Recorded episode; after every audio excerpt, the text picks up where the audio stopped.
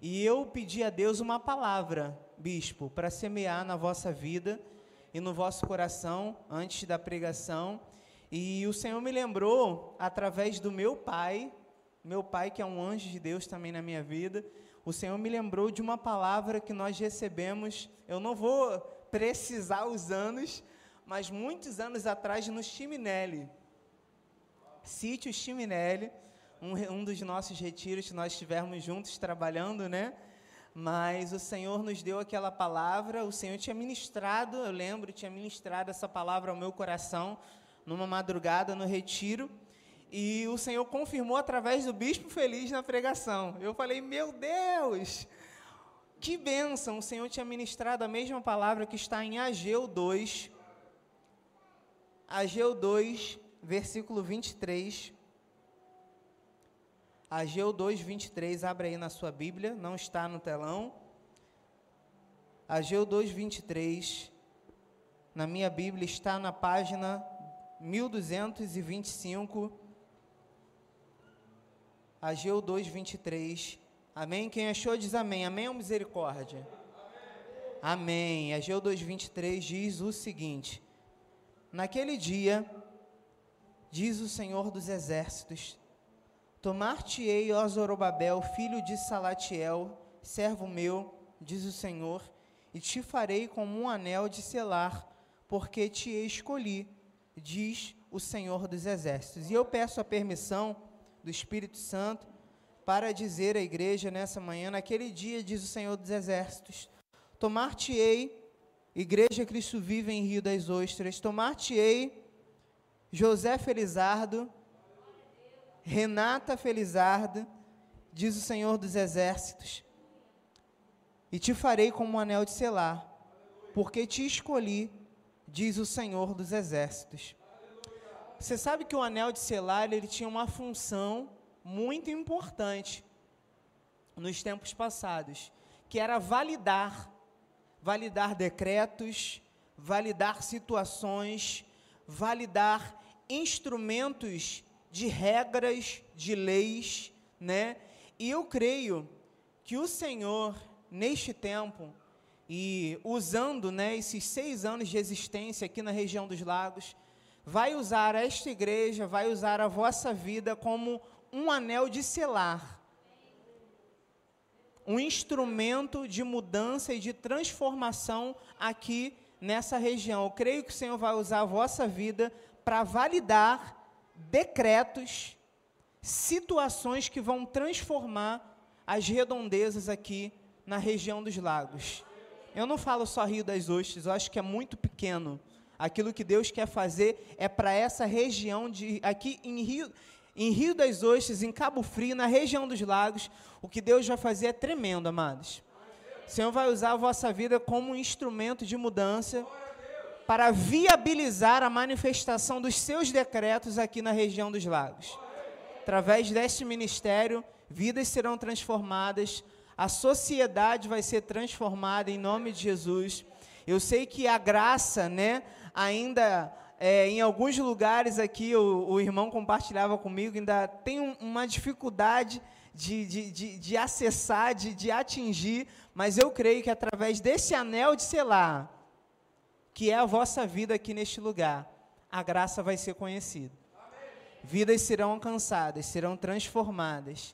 E o contexto dessa localidade será mudado por causa da vossa existência. Eu creio que o Senhor usará a vida dos amados em nome de Jesus. E assim está determinado pelo Senhor para a glória do Senhor. Você pode dar um glória por essa palavra? Eu vou até aproveitar esse glória para beber uma água.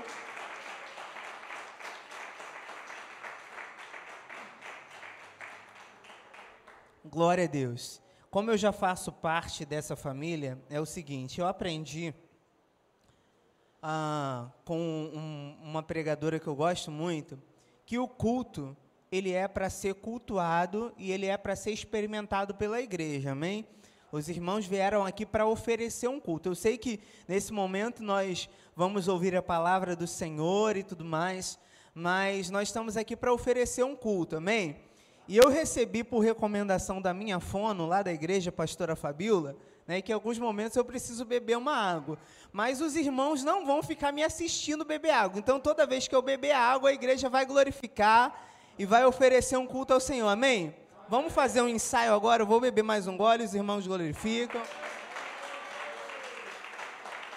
Gostei. É isso aí. Porque senão a gente fica meio constrangido, né, bispo, de parar para beber uma água. Mas aí os irmãos já sabem, né? Eu bebo uma água, os irmãos glorificam e exaltam o nome do Senhor que é digno. E nessa manhã, amados, com muita alegria, eu trago essa mensagem alimentando a esperança para viver restauração. Você pode repetir comigo? Alimentando a esperança para viver restauração. Abra aí a sua Bíblia no livro de Lamentações, Lamentações de Jeremias, capítulo 3, versículo 21, em nome do Senhor Jesus Cristo. Bispo Feliz já citou essa palavra aqui no altar, estamos em concordância tremenda no nosso espírito, no nosso coração. Lamentações 3, 21 diz assim a palavra do Senhor. Quero trazer à memória o que me pode dar esperança. Amém, igreja? Eu, eu, eu, eu creio que é isso que o Senhor quer nos lembrar nessa manhã daquilo que Ele disse, daquilo que Ele falou, tantas promessas, tantas proezas, tantos milagres que nós já vivemos, tantas situações, tantos livramentos, e o Senhor quer que nós nos lembremos essa manhã em nome de Jesus. Vamos orar antes de nós ouvirmos essa palavra. Senhor Jesus Cristo, Deus eterno, predestinador, doador de toda boa dádiva, de todo dom perfeito, justo juiz, nosso escudo e fortaleza, torre forte, esconderijo. Senhor, nós te louvamos e te agradecemos pela oportunidade que nós temos de ouvir a tua palavra. E nessa hora, Pai, eu me coloco diante da tua presença para ser instrumento do Senhor, para ser instrumento de mudança, para ser instrumento de transformação e para ser canal do teu fluir, Senhor. Usa-me no teu poder, na tua autoridade, mostra a tua glória neste lugar e traz mudanças significativas através dessa palavra, em nome de Jesus. E todo o povo de Deus diga amém, amém, amém e amém. Eu vou falando e você vai dizendo amém, combinado? Igreja amada, diga amém. Mais que vencedores em Cristo, predestinados em amor separados para viver em 2021, marcado pela bênção de Deus, marcado por restauração, marcado pela restauração de tudo o que o Senhor Deus valoriza. Aleluia! Glória a Deus. Abençoado, Deus valoriza a nossa identidade. Deus valoriza a nossa vida. O Senhor soberano valoriza quem nós somos. Nós somos filhos amados, nós somos eleitos, nós somos escolhidos, nós somos predestinados, nós somos chamados por Ele para andar em boas obras, nós somos anjos revestidos de carne. Sabia disso? Você é um anjo do Senhor, chamado por Ele, e a profecia que nós recebemos do nosso anjo, do nosso apóstolo, é real e ela é firme. E diante de tudo que nós temos aprendido, tudo que nós tudo que nós enfrentamos até no ano passado, desde o ano passado para cá, todas as situações, é pandemia, perdas, o luto, mais notícias, para cada embate que nós tivemos há um mover, creia nisso, há um mover de restauração preparado para nós. E nós não chegaremos ao próximo dia 31 de dezembro sem dizer eu vivi restauração. Eu creio nisso. Quando chegar o dia 31 de dezembro deste ano de 2021, nós vamos chegar cada um à nossa comunidade, cada um à nossa igreja e nós vamos dizer: eu vivi restauração. Eu creio nisso. Terceira vez eu vou dizer: o dia 31 vai chegar de dezembro. Nós vamos chegar à nossa igreja e vamos dizer: Eu vivi restauração. O Senhor restaurou a minha vida, restaurou a minha casa, restaurou a minha parentela, restaurou a minha família, restaurou o meu interior, restaurou as minhas emoções, restaurou a minha vida espiritual. Então, nós vamos declarar diante do Senhor que nós vivemos restauração em todos os aspectos da palavra. Diante de tudo que nós vivemos, diante de tudo que nós possamos ter enfrentado, nós não vamos desistir. Amado, não desista. Não desista da vida na fé, não desista da tua vida espiritual, não, de, não desista de oferecer o teu serviço ao Je Senhor Jesus Cristo. Essa profecia que nós recebemos, ela não permite dúvidas. Ela não permite retrocesso, ela não permite que nós voltemos atrás. O Senhor, através do profeta, falou restauração. Então, a crise mundial, a pandemia, o Covid, não vai impedir. Não vai impedir. O noticiário, o diagnóstico econômico do nosso país, enfim, os economistas, os estudiosos, nada disso vai impedir. A palavra que nós recebemos é firme. E ela tem um destino em nossa vida que é provocar restauração. Então, nada, absolutamente nada, impedirá o fluir do rio de Deus em nós, trazendo consigo a restauração daquilo que o Senhor valoriza. E o que Deus está determinando através dessa palavra profética é uma restauração da nossa esperança, é uma renovação da nossa esperança. E Jó também confirma essa realidade, ele diz lá no capítulo 14, versículos de 7 a 9, porque há esperança para a árvore, diga amém. Pois se cortada, mesmo cortada, ainda se renovará e não cessarão os seus rebentos. Versículo 8 diz: Se envelhecer na terra a sua raiz, no chão morrer o seu tronco, ao cheiro das águas brotará e dará ramos como a planta nova. Então você percebe a relação com a palavra profética desse ano, porque não importa o que aconteceu lá atrás, não importa o que aconteceu em 2020, o Senhor diz que ainda há esperança. É tempo de sonhar. É tempo de projetar, é tempo de crer em promessas. Os nossos rebentos, os nossos frutos, eles não vão cessar. E ainda que a morte tenha alcançado a nossa vida em algum aspecto, ele diz que ao cheiro das águas brotará e dará ramos como uma planta nova. Então, como disse Jeremias lá atrás e nós já lemos, eu preciso trazer à minha mente, à minha memória, aquilo que me pode dar esperança. Eu preciso trazer à minha mente cada promessa, cada profecia, cada sonho que o Senhor plantou no meu coração, cada projeto que o Senhor colocou em meu espírito para a realidade. Eu preciso trazer a plenitude de quem eu sou em Deus e o que Ele pode fazer por um filho como eu. Eu preciso me lembrar daquilo que Deus pode fazer na minha vida. Eu preciso me lembrar que o céu conspira a meu favor. O céu conspira a favor da nossa vida. Eu preciso me lembrar que Deus é o nosso refúgio e Ele é a nossa fortaleza. Lembra de Salmo 91? Vamos ler Salmo 91, de 9 a 11. Pois disseste: O Senhor é o meu refúgio. Fala de você. Fizeste do Altíssimo a tua morada. Receba aí, amado. Nenhum mal te sucederá. Versículo 10. Praga nenhuma chegará à tua tenda. Recebe isso? Versículo 11: Porque a seus anjos dará ordem a teu respeito para te guardar em todos os teus caminhos. Versículo 12 diz: Eles te sustentarão nas tuas mãos, para não tropeçares em alguma pedra. Uau! Que palavra tremenda!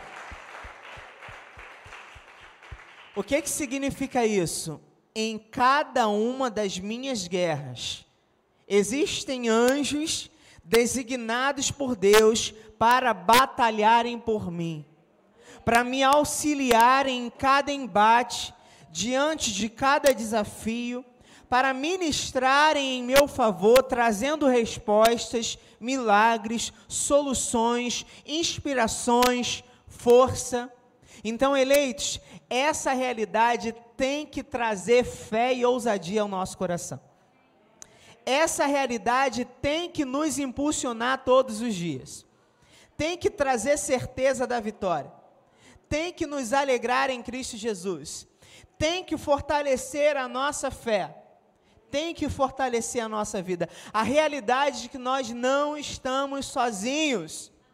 O Senhor é por nós e Ele coloca os seus ministros a nosso serviço.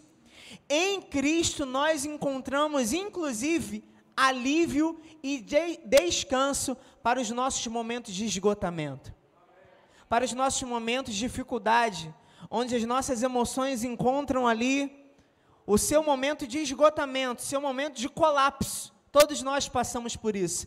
Mas o Senhor ordena os seus anjos para nos auxiliar, inclusive nesses momentos. E a palavra diz em Mateus 11, 28 a 30: Vinde a mim, todos vós que estáis cansados, sobrecarregados, e eu vos aliviarei. Tomai sobre, sobre vós o meu jugo e aprendei de mim, porque eu sou manso e humilde de coração, e achareis descanso para a vossa alma. Porque o meu jugo é suave e o meu fardo é leve. E a verdade, irmãos, é que muitos cristãos hoje passam por um profundo estado de cansaço, esgotamento físico, emocional, diante das pressões da vida, principalmente nesse contexto de pós-pandemia. Veja que muitas vezes as pessoas, elas têm total confiança em Deus, são pessoas que têm confiança de que Deus está no controle. Nós conversamos isso ontem. São pessoas que têm confiança em Deus. São pessoas que não têm falta de fé. São pessoas que creem no Senhor, creem na palavra, têm vida espiritual, mas por algum motivo estão chegando no seu momento de esgotamento. Aquele momento em que a nossa vida espiritual começa a entrar em discordância com a nossa vida emocional, o espiritual entra numa outra sintonia, o espiritual vai para um lado, o emocional vai para outro. E nesse momento de colapso, nesse momento de esgotamento, o que, que nós precisamos fazer? Lembrar que Jesus, ele entendia a dor do ser humano. É por isso que ele disse isso aqui. Ele se fez carne. Ele sentiu na pele as emoções que permeiam a nossa mente humana, as dificuldades. E é por isso que ele vai dizer, como, quem, como nós acabamos de ler: Vinde a mim, os cansados, os sobrecarregados, eu os darei alívio. O que, que Jesus estava querendo dizer com isso? Eu entendo a sua dor. Eu entendo o que você está passando. Eu entendo a tua tristeza, eu entendo o teu lamento, eu entendo a tua angústia, eu entendo os momentos que você não tem sequer força para levantar da cama para orar, para pedir a Deus ajuda. Eu entendo essa dor. Encontre conforto e descanso em mim encontre alívio em mim. Eu passei pelas mesmas emoções e eu sei como superá-las. Eu sei como sair dessas emoções. Então, não apenas isso, diz Jesus também usa essa figura do jugo, que é uma espécie de madeira que é colocada no pescoço dos animais. E com esse aparelho nos seus pescoços, eles puxavam o arado e faziam a lavoura. Então, perceba o seguinte: um animal só não bastava, tinha que ser dois, eram necessários dois. Então, qual o segredo aqui? Jesus está se colocando ao nosso lado, à disposição, para nos apoiar e trocar o nosso jugo pelo dele. Porque caminhando ao lado de Jesus, será muito mais fácil suportar nós não ficaremos cansados tão facilmente. Então veja que o Senhor está nos dando estratégias para superarmos as nossas lutas. Superarmos os nossos momentos de dificuldade para que a nossa alma não entre em colapso. a nossa alma não seja esgotada pelo cansaço, pelo medo, pelos efeitos das batalhas que nós enfrentamos, principalmente no passado e agora nessa pandemia. A dor, o sofrimento, muitas vezes é inevitável, a gente sabe disso, mas a certeza da presença de Jesus nos acompanhando, nos sustentando durante esses momentos, é que deve nos manter e nos dar ânimo que, que nós precisamos fazer? Colocar os nossos olhos em Deus. Nele está a força que nós precisamos para romper com os nossos momentos de angústia, romper com as nossas situações. É lógico que em alguns momentos nós vamos precisar de apoio, e glórias a Deus pela psicologia, amém? Glórias a Deus pelos médicos, pelos profissionais que o Senhor ah, dotou de sabedoria para nos auxiliarem nesses momentos mas em algumas outras, algumas outras situações vai ser necessário nós olharmos para Cristo. Vai ser necessário nós apegarmos a Cristo. Vai ser necessário nós nos lembrarmos das promessas, daquilo que o Senhor falou a nosso respeito. Vai ser necessário nós nos apegarmos à palavra que Ele ministrou ao nosso coração. Vai ser necessário nós trazermos à memória aquilo que nos pode dar esperança. Então nós precisamos olhar para Cristo, é isso que diz o salmista, Salmo 121, 1 a 2: Elevo os meus olhos para o monte. De onde me virá o meu socorro? Diz que o meu socorro vem do Senhor, que fez o céu e a terra. Então a nossa confiança ela tem que ser trabalhada todo dia. Nós precisamos saber que por mais que ao nosso redor as coisas possam estarem certas, algo que nunca vai ser incerto é a presença de Jesus. Mais uma vez, nós não estamos sós, Ele está conosco, principalmente nos nossos momentos de dificuldade. Então, busquemos nele, busquemos nele o socorro, a resposta, enxerguemos em Deus a solução, a medicina para a nossa alma, a Bíblia como a bússola para o nosso relacionamento com Deus. Deus quer cuidar da nossa alma. Deus quer cuidar do nosso coração para que nós desfrutemos de forma profunda da verdadeira paz. A paz que excede todo o entendimento, eu sei que os irmãos estão estudando isso aqui. Eu quero ler também Filipenses 4, de 6 a 7, que diz: Não andeis ansiosos por coisa alguma.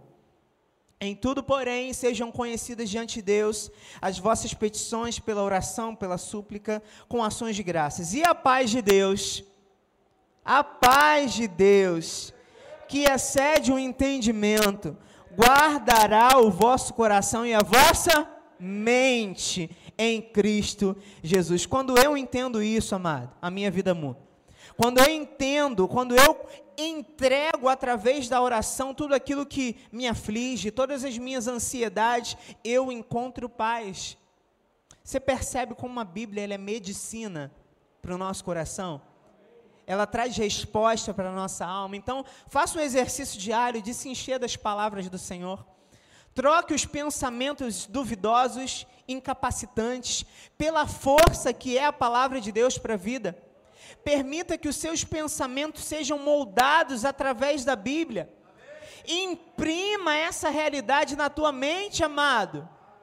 Traz à tua memória o que pode dar esperança. Olha o que o Paulo, Paulo segue dizendo no versículo 8 de Filipenses 4: Finalmente, irmãos, tudo que é verdadeiro, tudo que é respeitável, tudo que é justo, o que é puro, o que é amável, o que é de boa fama, se alguma virtude há e se algum louvor existe, seja isso que ocupe o vosso pensamento. Esse é o padrão. Isso é que tem que ocupar a nossa mente.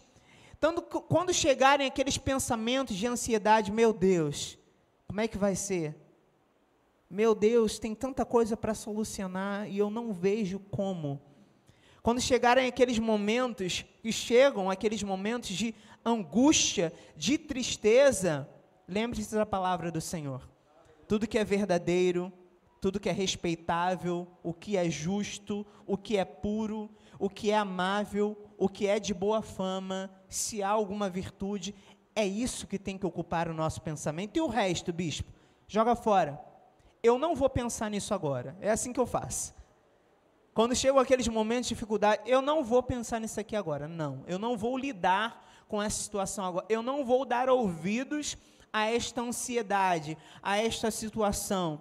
Eu não vou dar importância a esse sentimento. Não me pertence, não é meu, não vem do Senhor, não é para a minha vida.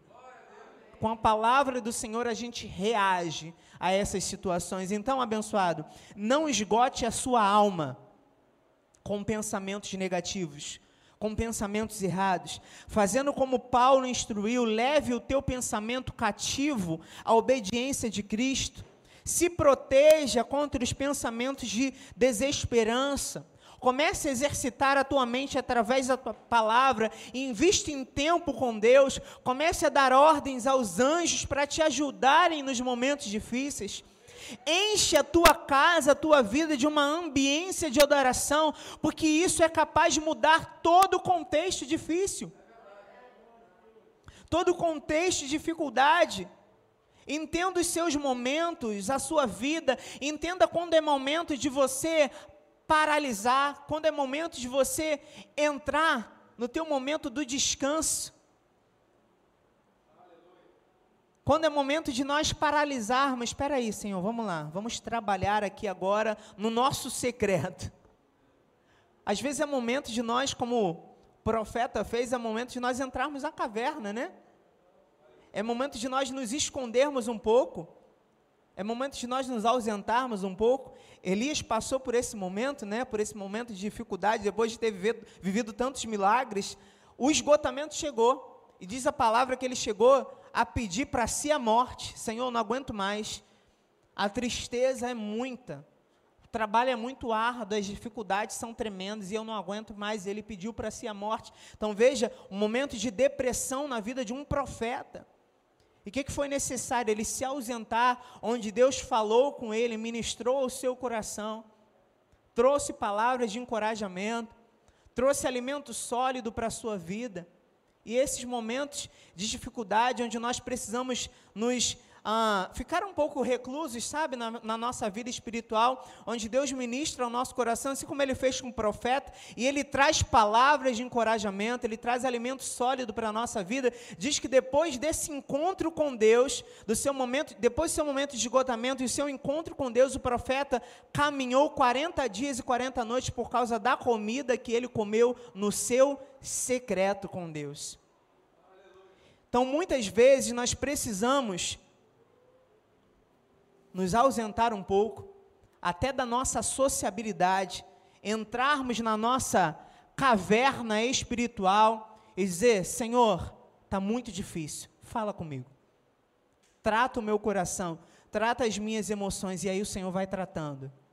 O Senhor vai cuidando, vai trocando as nossas angústias por sentimentos de paz, por sentimentos de alegria, vai nos dando direcionamento, clareza para os solucionamentos que nós precisamos, as soluções que nós precisamos, nos dá ideias, insights de como nós podemos resolver os nossos problemas e nós voltamos muito mais firmes, muito mais fortes, muito mais preparados para enfrentarmos a vida. Então, encha a tua vida desses momentos de adoração.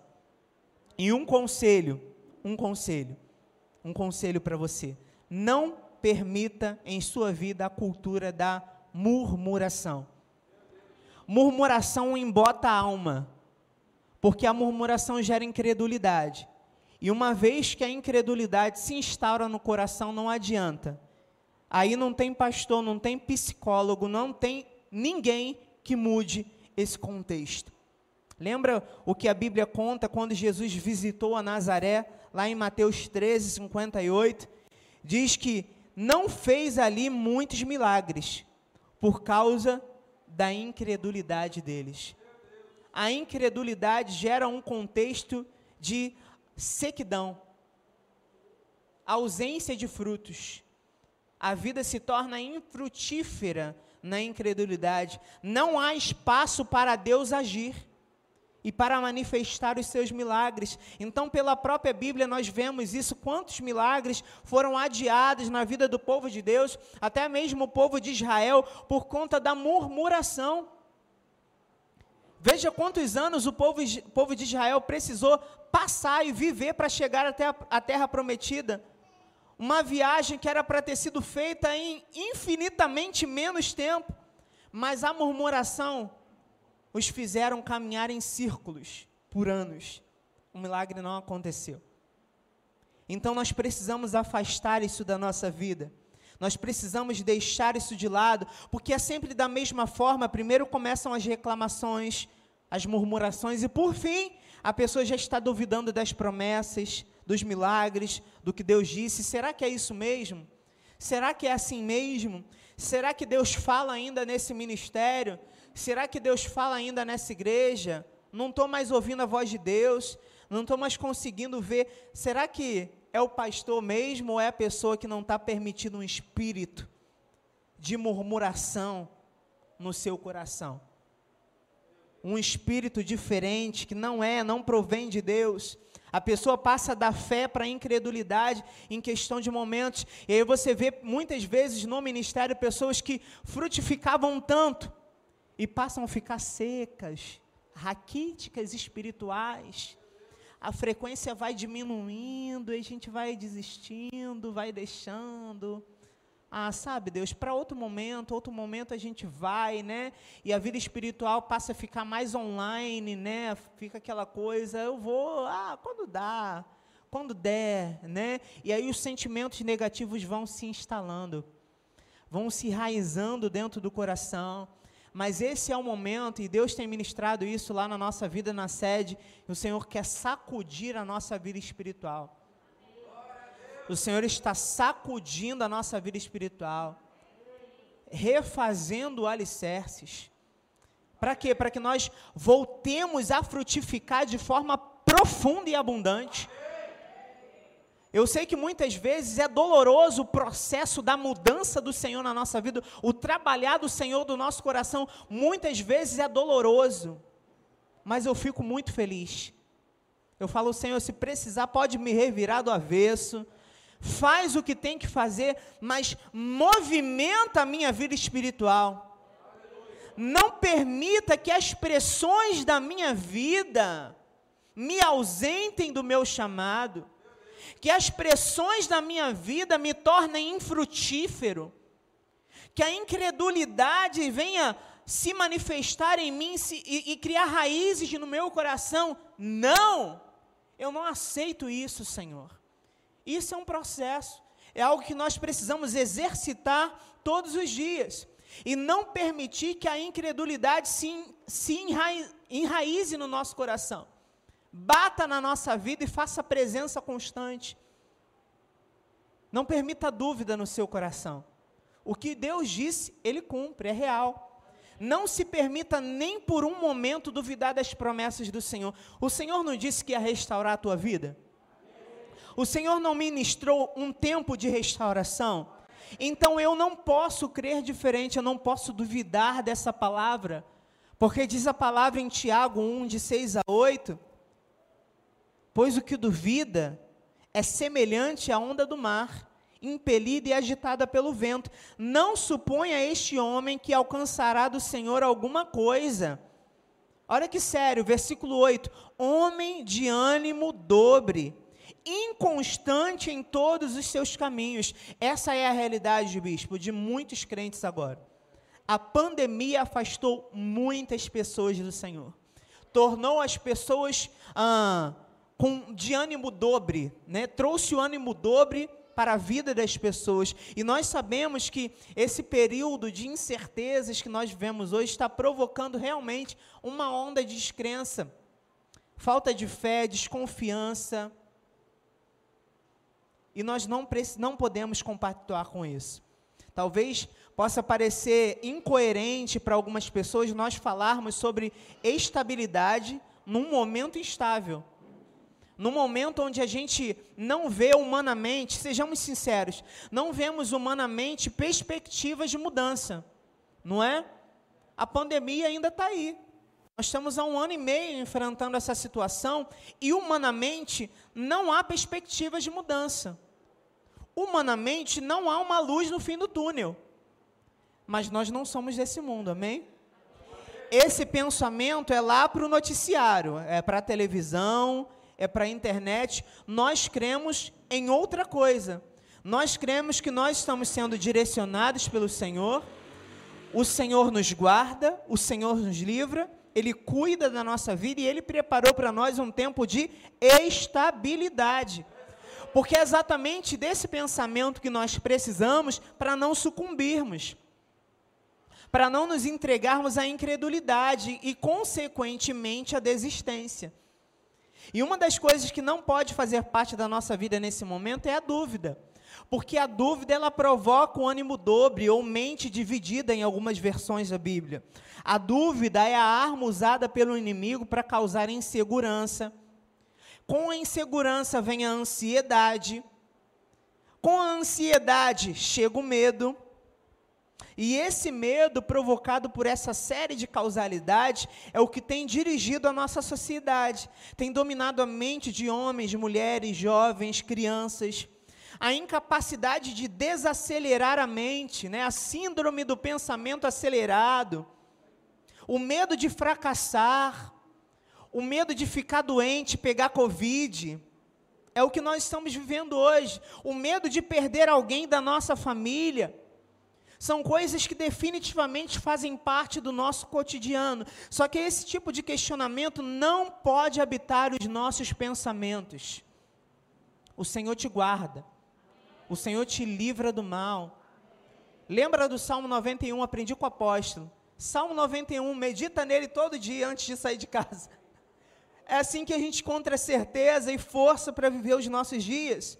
Nós não podemos permitir andarmos como o povo de Israel, né, vagando pelo deserto por duvidar dos planos de Deus, impedindo que as promessas se cumpram nas nossas vidas, se cumpram no nosso coração, porque às vezes o anjo está aqui, ó, com a bênção na mão para entregar, mas uma reclamação, uma dúvida, ele dá três passos para trás. E a gente nunca chega lá. Então é abandonar a dúvida, a incerteza, para dar continuidade aos milagres e tudo que Deus tem preparado para a nossa vida. Então, abandonamos a incerteza, amém, igreja?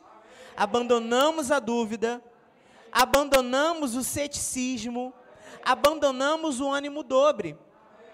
Porque quem assim procede não pode receber nada de Deus, não tem milagre. Quem não viver dessa forma, quem não abandonar esses conceitos, não tem como viver restauração. É uma pessoa de ânimo dobre, inconstante em todos os seus caminhos. Mas o que é esse ânimo dobre? Eu fui pesquisar, né? Pedi ao meu amigo, ele já, já, já viu, né? O que significa o ânimo dobre. Eu vou falar para vocês. O ânimo dobre significa ter mente dividida significa ter instabilidade em tudo o que faz. Significa se dividir entre a crença e a descrença. E em alguns originais significa ser vacilante como um esquizofrênico espiritual. Olha isso, que sério. A seriedade disso. Assim como a esquizofrenia, que é uma doença, esse ânimo dobre afeta a capacidade da pessoa pensar, sentir e se comportar com clareza. E aí eu fui pesquisar também, vamos lá, Senhor, o que é esquizofrenia? Por meio da junção dos termos esquizo, que significa dividir, no idioma dos filósofos clássicos, e frenia, que é algo próximo de mente, eles deram um nome perfeito para a doença. Então, a esquizofrenia ou distúrbio da mente dividida é marcada por surtos em que o mundo real acaba substituído por delírios e alucinações. Você percebe a, a semelhança? Então, trazendo para a nossa realidade, o ânimo dobre ou distúrbio da mente dividida é marcada por dúvidas em que a fé acaba substituída por descrença, ansiedade e medo. Então eu sei que é duro nós falarmos sobre isso, mas é a realidade da nossa sociedade hoje. A pandemia afetou todos, a todos. A pandemia afetou a todos, alguns menos, outros mais. Inclusive, muitos cristãos estão atravessando muitos desses sentimentos. E eu não sei se alguém aqui hoje está travando uma dura batalha com esses sentimentos ou que nos assiste pela internet, mas hoje é um dia de renovação de forças. Hoje é um dia em que a palavra de Deus vai trazer equilíbrio e paz às nossas emoções. Equilíbrio e paz à nossa mente e ao nosso coração. Sim, olha, isso aqui não é um culto de autoajuda. A gente não está aqui utilizando, se utilizando de nenhum artifício humano para gerar convencimento ou mudar a sua mente. Nós estamos aqui para avivar a nossa fé para alimentar a nossa esperança. Sabe por quê, amados? Porque muitas vezes nós confessamos algumas coisas, mas com aquela pontinha de dúvida no coração. E nós não podemos mais agir assim. Não podemos mais agir assim. Não podemos permitir duvidar nem de nós mesmos e nem de Deus. Nós sabemos quem nós somos, amém? Sabemos quem Deus é então, por mais difícil que a vida esteja, nós não podemos permitir em nós nenhum traço de ânimo dobre. Jesus disse a Tomé: Bem-aventurados os que não viram, mas creram. Não viram, mas creram. E isso se confirma lá em Hebreus, quando Jesus diz que, através de Paulo, que sem fé é impossível é impossível agradar a Deus. Então, a descrença não é bem-vinda aos olhos do Senhor. Não é bem vista por Deus. Então, em cada dificuldade, por mais difícil que esteja, por maior que seja, nós precisamos confiar em Deus. E essas dificuldades, elas não são surpresas para nós. Lembra que Jesus nos alertou, ele avisou sobre tudo que nós estamos vivendo hoje. Lá em João 16, 33, vamos ler juntos. Essas coisas vos tenho dito para que tenhais paz em mim. No mundo passais por aflições, mas tende bom ânimo, eu venci o mundo. Então é bom ânimo, não é ânimo dobre. É bom ânimo, não é ânimo dobre. Então fique firme. Não permita que as incertezas e a instabilidade desse tempo venham te fazer angustiar, te deixar ansioso. Nós já ouvimos muitas vezes do altar que a ansiedade é pegar emprestados problemas de amanhã para viver hoje. E essa ansiedade só vai proporcionar uma vida estressante, atrair problemas, potencializar o medo do amanhã. Então descanse em Deus. Meu irmão, minha irmã, ele não vai te deixar, Ele não vai deixar de se sustentar, de sustentar a tua casa, não vai faltar coisa alguma. Eu tenho esse testemunho na minha vida, porque quando nós nos casamos, eu e a minha esposa, foi um direcionamento profético, foi o Senhor quem ministrou, é agora, é a hora. Chegou o momento e nós aceitamos o, lógico, o direcionamento do Senhor, mesmo sem ver absolutamente nada, porque condições nós não tínhamos, eu não recebia muito bem, ela não estava trabalhando, mas o Senhor orquestrou todas as coisas. Sabe o que, que eu paguei dentro da minha casa? O meu aluguel. O resto foi tudo o Senhor que mandou. Bispo, nem um Tupperware eu comprei nem um potinho de comida eu comprei. Amados, Deus fez de uma forma, foi chegando. Foi chegando, Deus mandava pessoas. Pastor, eu era pastor na época, eu não, não pude vir ao culto hoje, mas eu só vim aqui hoje para te abençoar. Está aqui, ó. E quando eu abri o envelope, bênção de Deus, e foi chegando, Deus mandava. Olha, eu cheguei ao ponto de achar 700 reais na minha gaveta, bispo eu não sei de onde veio, eu não guardo dinheiro na gaveta. Eu achei 700 reais na minha gaveta. Quem foi? Deus colocou ali. Eu não sei de onde veio, o Senhor fez. Então o Senhor abriu todas as portas, a nossa festa a gente também não pagou. Deus, a nossa lua de mel nós não pagamos. Deus fez tudo. Deus fez todas as coisas. Deus abriu as portas. Então, tinha necessidade de eu ter ficado ansioso? na época? A menor necessidade. Hoje eu aprendo isso, hoje eu entendo. Eu olho para trás e via, não tinha menor necessidade de eu ter ficado desesperado, angustiado, noites em claro, sem saber como ia ser. Hoje eu entendo. Abra mão da ansiedade. Não permita que ela domine o seu coração. Tenha confiança em Deus. Lembre-se do que Jesus disse em Mateus 6, 25 a 33. E eu estou já chegando ao final da mensagem. Ah, não fala assim, senão continua. Mateus 6, 25 a 33 diz: Vamos lá, é grande. Portanto, eu lhes digo: não se preocupem com as suas próprias vidas. Olha aí, amado. Quanto ao que comer, ao que beber, nem com os seus próprios corpos, quanto ao que vestir. Não é a vida mais importante do que a comida, o corpo mais importante que a roupa? Observem as aves do céu, não semeiam, nem colhem, nem armazenam em celeiros, contudo, o Pai Celestial as alimentam. Não tem vocês muito mais valor do que elas? Quem de vocês, por mais que se preocupe, pode acrescentar uma hora que seja a sua vida? Eu estou lendo aqui na NVI, tá bom? Por que vocês se preocupam com roupas? Vejam como crescem os lírios do campo. Eles não trabalham nem tecem, contudo, eu lhes digo que nem Salomão, em todo o seu resplendor, vestiu-se como um deles. Se Deus veste assim a erva do campo, que hoje existe e amanhã lançada ao fogo, não vestirá muito mais a vocês, homens de pequena fé. Portanto, não se preocupem dizendo: que vamos comer? O que vamos beber, o que vamos vestir, pois os pagãos é que correm atrás dessas coisas, mas o Pai Celestial sabe que vocês precisam delas. Busquem, pois, em primeiro lugar o reino de Deus, a sua justiça, e todas essas coisas vos serão. Então, eu vou terminar dizendo: você quer ver um traço de ansiedade? Quando nós estamos tão preocupados e seguros com o nosso dia de amanhã que nós não conseguimos ter paz. Quando nós começamos a sacrificar o reino em prol das cobranças que nós mesmos nos fazemos. E aqui eu não falo de necessidade, eu, de abandonar o seu projeto de ser alguém próspero. Isso é projeto de Deus, você sabe disso. É promessa de Deus para a nossa vida que nós prosperemos, amém?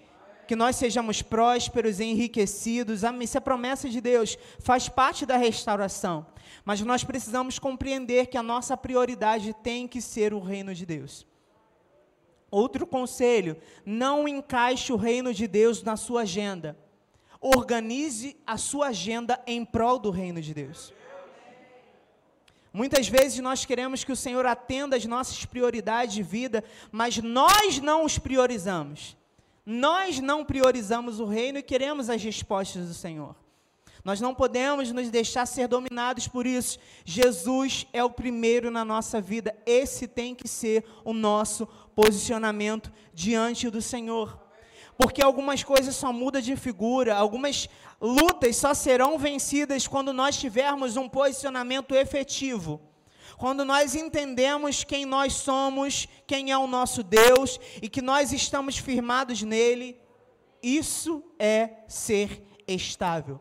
E a Bíblia chama de bem-aventurado quem vive dessa maneira. Lá no Salmo 1 diz, de 1 a 3, bem-aventurado o homem que não anda no conselho dos ímpios, não se detém no caminho dos pecadores, nem se assenta na roda dos escarnecedores, antes o seu prazer está na lei do Senhor, na sua lei medita de dia e de noite.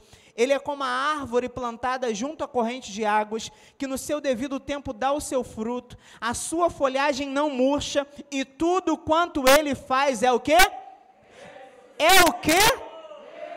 Bem sucedido. Você está entendendo porque um espírito estável é tão importante?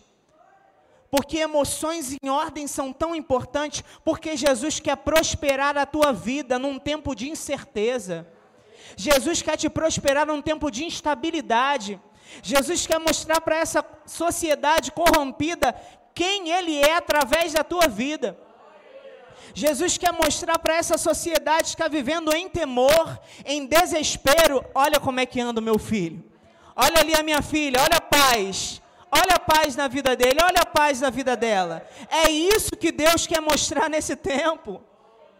É isso que nós precisamos trazer à nossa memória. É esse cenário que Jesus preparou para nós. Vivermos firmados, com raízes profundas, produzindo frutos significativos, florescendo em todo o tempo, prosperando em tudo que fazemos, sermos espiritualmente estáveis. E eu quero terminar lendo João 15, 3 a 7. Vós já estáis limpos pela palavra que vos tenho falado. Permanecei em mim, e eu permanecerei em vós. Como não pode o ramo produzir fruto de si mesmo, se não permanecer na videira, assim nem vós, nem vós o podeis dar, se não permanecerdes em mim. Eu sou a videira, vós os ramos. Quem permanece em mim e eu nele, esse dá muito fruto, porque sem mim nada podeis fazer. Se alguém não permanecer em mim, será lançado fora, a semelhança do ramo e secará. E o apanham, lançam no fogo e o queimam. Se permanecerdes em mim, e as minhas palavras permanecerem em vós, pedireis o que quiserdes. Olha, eu vou repetir isso, bispo. Pedireis o que quiserdes, e vos será feito. Fique firme, amado. Fique firme, amado. Fique firme, não duvide. Seja estável, porque assim você vai abrir portas para receber coisas tremendas do Senhor e resposta para os seus pedidos. Mas seja ousado naquilo que você vai pedir, porque Ele vai atender. Amém?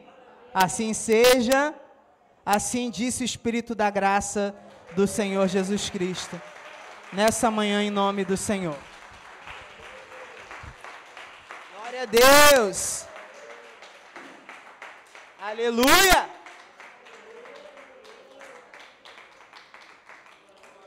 Bispos queridos, aleluia!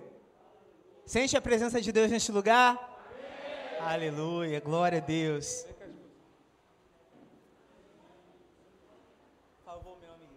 Glória a Deus. Aleluia. Glória a Deus. Glória a Deus. Glória a Deus. Amados, eu temo e tremo por estar aqui nesse momento, porque o Senhor falou profundamente ao meu coração e eu creio que falou também ao coração de pessoas aqui presentes. Eu estou plenamente convencido de que o que Deus preparou para nós aqui esta manhã, este banquete, foi foi algo muito muito profundo. É impossível que Deus minta. É impossível que a palavra volte vazia. Bispo, eu me recuso a sair daqui esta manhã da mesma forma que eu cheguei. Amém. Glória a Deus. Alguém aqui se recusa? O bispo estava terminando a pregação.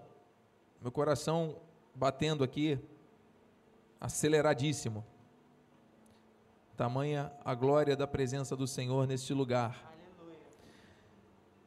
E saltou aos meus olhos aqui um texto que eu quero, com a permissão do bispo, não vou pregar em cima da sua mensagem, mas quero só trazer uma testificação do Espírito. Salmos 81, 10. Eu temo e tremo, amados por estar aqui na presença do Senhor. Eu sou o Senhor teu Deus, que te tirei da terra do Egito. Abre bem a boca e tá encherei. Mas o meu povo não me quis escutar a voz.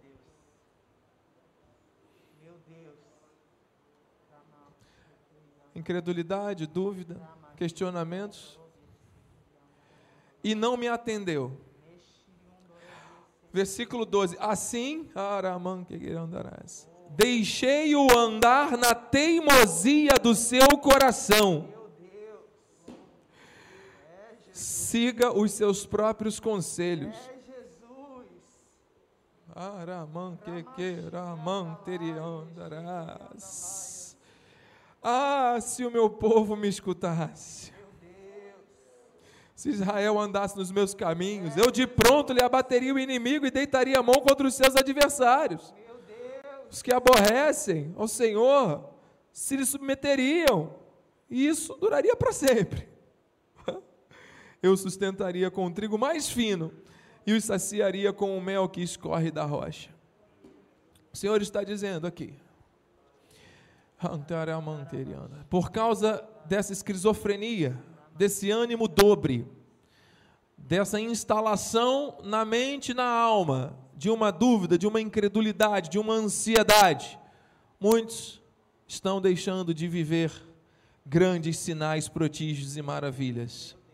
Muitos que estão dando desculpas para Deus já há muito tempo, muitos que estão adequando a sua vida com as suas prioridades, deixando as coisas de Deus em segundo, terceiro lugar.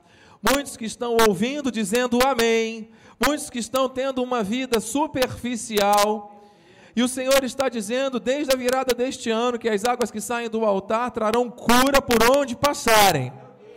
Níveis de profundidade Primeiro pelas, pelos tornozelos, depois pelos joelhos, depois a cintura, os lombos, ao ponto de ter que mergulhar para atravessar. Só que muitos estão ouvindo, muitos estão vendo isso acontecer na vida de outros, mas não estão vivendo isso. Por quê?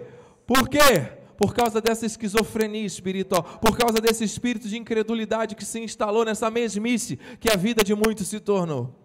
E o Senhor está dizendo aqui: Eu sou o Senhor teu Deus, eu te tirei do Egito. Abre a boca e te encherei.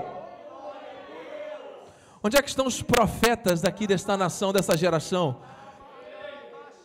Muitos estão abrindo a boca para murmurar, muitos estão abrindo a boca para reclamar, muitos estão abrindo a boca para criticar, muitos estão abrindo a boca para consolidar maldição na sua própria vida com a mesma boca adoram ao Senhor e com esta mesma boca às vezes estão consolidando maldições no seu dia a dia por causa de problemas e situações.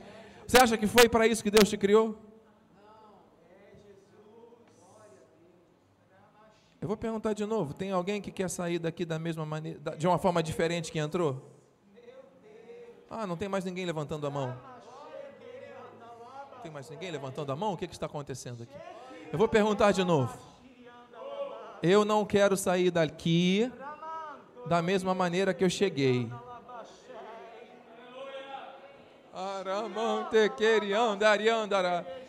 Seis anos que o Senhor nos trouxe para cá. Muitos têm andado em círculos. O Senhor não quer isso. O Senhor não quer isso para a igreja. O Senhor não quer isso para a tua vida. O Senhor não quer isso para a tua família. O Senhor não quer isso. Abre a boca e está encherei. Abre a boca. Muitos ainda estão com os ouvidos mocos.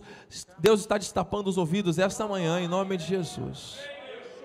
É só para quem está conectado ao que está saindo do altar pelos lábios do profeta, isso daqui, amado. Eu não sei se você está sentindo o fogo do Espírito que eu estou sentindo nesse altar agora. Mas, amado, isso é somente para aqueles que estão conectados com essas águas profundas. Deus não criou você para isso para viver desta forma neste deserto. Deus não criou você para isso.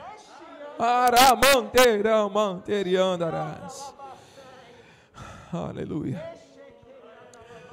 Bispo, nosso ministério não tem praxes de, de fazer qualquer tipo de apelo. Mas eu não vou sair daqui, eu não vou sair daqui, da mesma forma que eu cheguei. Eu recebi essa ministração. Esposa, eu não recebo uma vida diferente daquilo que Deus falou através do bispo essa manhã. E eu profetizo isso para cada família aqui. Tem alguém que está sentindo isso muito forte no seu coração, essa necessidade de uma mudança. Eu sou uma dessas pessoas. Eu não sei quantos estão se unindo a mim nesse momento. o altar é lugar de transformação. O altar é lugar de mudança. É lugar de rendição. É lugar para deixar todo o peso e lançar sobre Deus, porque Ele cuida das nossas ansiedades. Chega, chega, basta, basta. O limite para muitos de nós já chegou há muito tempo e muitos estão ainda tentando sustentar uma imagem de perfeita vitória para os outros. Essa perfeita vitória por fé em nome de Jesus vai se cumprir na tua vida. Mas para de ficar, vamos parar de ficar tentando mostrar para os outros aquilo que nós, o que os outros vão pensar ou deixar de pensar. Não, eu sou preocupado com que aquilo que Deus pensa a meu respeito. E o Senhor pensa e quer que eu viva de uma maneira tranquila restauração plena, baseado na esperança que é uma espera com confiança. Abre a boca e está encherei. Eu estou abrindo essa boca, a boca aqui agora, amado. Está aqui, Salmo 81, 10. Deus está falando: Eu sou o Senhor teu Deus, que te tirei da terra do Egito. Abre bem a boca e está encherei. A palavra está na nossa mente, no nosso coração. Amado, tem que sair pela boca. Não pode só sair pela boca sem estar realmente gerando transformação. Amado, não pode. Não pode. Não pode. Quantos estão sentindo isso aqui agora? Bispo, eu vou pedir para que o amado e sua esposa, se assim sentir, que é uma mulher de oração, eu acompanho as orações que a amada faz no altar, e por uma direção do Espírito agora, eu vou pedir para que os amados façam uma oração agora final, uma oração direcionada pelo Espírito para a igreja, em nome de Jesus. E se você sente, assim como eu e a bispa, vamos estar aqui na frente do altar, eu vou estar aqui à frente para receber essa oração como uma direção do Espírito, como um posicionamento novo que eu estou fazendo aqui diante de Deus, diante da igreja. Eu não quero e não vou sair daqui da mesma forma que eu cheguei, mas não vou mesmo. Deus é fiel. Senhor, nós cremos, Pai, que o Teu Espírito hoje está colocando um fim em ciclos o Senhor hoje está colocando, Pai, um ponto final. Assim como teu povo que ficou vagando no deserto por 40 anos, hoje o Senhor está encerrando ciclos, ciclos de frustrações, ciclos de medo, ciclos de murmurações, ciclos, Pai, pessoas que há tanto tempo têm dito: Senhor, há tanto tempo eu tenho clamado e nada tem acontecido. Há tanto tempo eu tenho, Senhor, colocado esperança e nada tem acontecido. Há tanto tempo eu estou crendo, mas eu não estou vendo acontecer. Pai, nós hoje colocamos um fim um fim nesses pensamentos, um fim nessas vozes, vozes estranhas que têm feito o teu povo murmurar, vozes estranhas que têm feito o povo com pés que não saem do lugar, pés como aquele povo, Senhor, como a ah, Deus, aquele povo que tem colocado como numa lama, Senhor e tem afundado, Pai, e não tem saído do lugar, mas hoje nós colocamos um fim um fim neste ciclo, Pai. Ciclos, Pai, que anos e anos vêm se repetindo, mas nós dizemos 2021 um fim, para que 2022 o teu povo viva, Senhor, uma vida frutífera, uma vida de vitória, uma vida, Senhor, uma vida de continuidade, uma vida de estabilidade, uma vida concreta contigo, Pai. Nós colocamos um fim hoje. Chegou ao fim, Pai. E com os olhos espirituais, nós visualizamos agora. Nós temos a visão, Pai, de um caminho aberto, de um caminho novo. Ó oh, Deus, em nome de Jesus, nós chamamos a existência águas no deserto. Nós chamamos a existência rios no ermo. Nós chamamos a existência, Senhor, onde não existe onde não existe, se havia caminho seco, o Senhor hoje faz prosperar. O Senhor hoje faz prosperar rios. O Senhor hoje faz prosperar águas abundantes, mananciais de águas vivas, onde não havia solução, onde havia ciclos, nós desinterrompemos hoje. Nós desobstruímos hoje. Nós liberamos caminhos hoje. Em nome de Jesus. É hoje. Nós profetizamos é hoje. O basta do Senhor, hoje. Para a partir de hoje mesmo, nós já vermos milagres, nós já vermos conquistas, nós já vermos realizações. E a partir de nós, através de nós, ciclos daqueles que chegarem até nós serem mudados, em nome de Jesus. Sim, Deus, em nome de Jesus, Pai. Nós cremos da tua palavra e eis aí diante de ti, igreja, esse banquete, assim como o Senhor fez ao profeta. Levanta e come, porque com essa comida tu caminharás e o teu ministério será ainda frutífero.